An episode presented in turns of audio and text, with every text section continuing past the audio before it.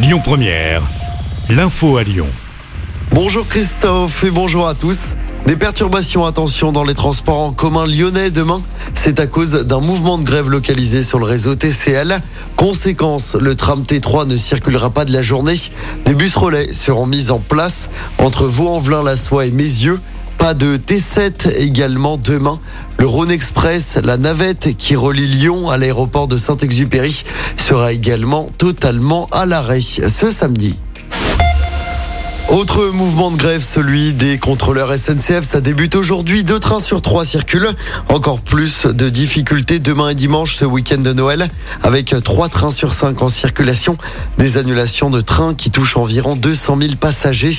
Des négociations ont eu lieu hier soir entre syndicats et direction pour éviter de gâcher le week-end du Nouvel An. La direction a fait de nouvelles propositions. La prime des contrôleurs passerait notamment de 600 à 720 euros brut annuels. C'est l'une des mesures proposées hier soir. Les syndicats ont jusqu'à midi pour donner leur accord. Dans l'actualité locale, une soixantaine de pompiers mobilisés hier soir pour un incendie dans l'agglomération lyonnaise. Le feu s'est déclaré dans une exploitation agricole de Genasse aux alentours de 20h30.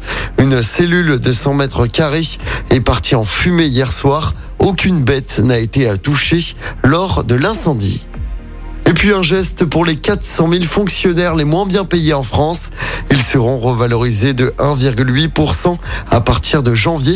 Une augmentation identique à celle du SMIC pour les salariés du privé.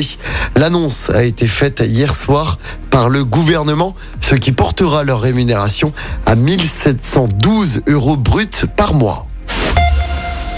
On passe au sport. Mauvaise soirée hein, pour les clubs lyonnais hier soir. L'OL a perdu son dernier match de préparation avant le retour de la Ligue 1 la semaine prochaine. Défaite 2-1 contre les Italiens de Monza. C'était au Groupama Stadium. Malo Gusto et Enrique, les deux défenseurs, sont sortis sur blessure. L'OL qui reprendra la Ligue 1 mercredi prochain sur la pelouse de Brest. En basket, pas de miracle hein, pour l'Asvel.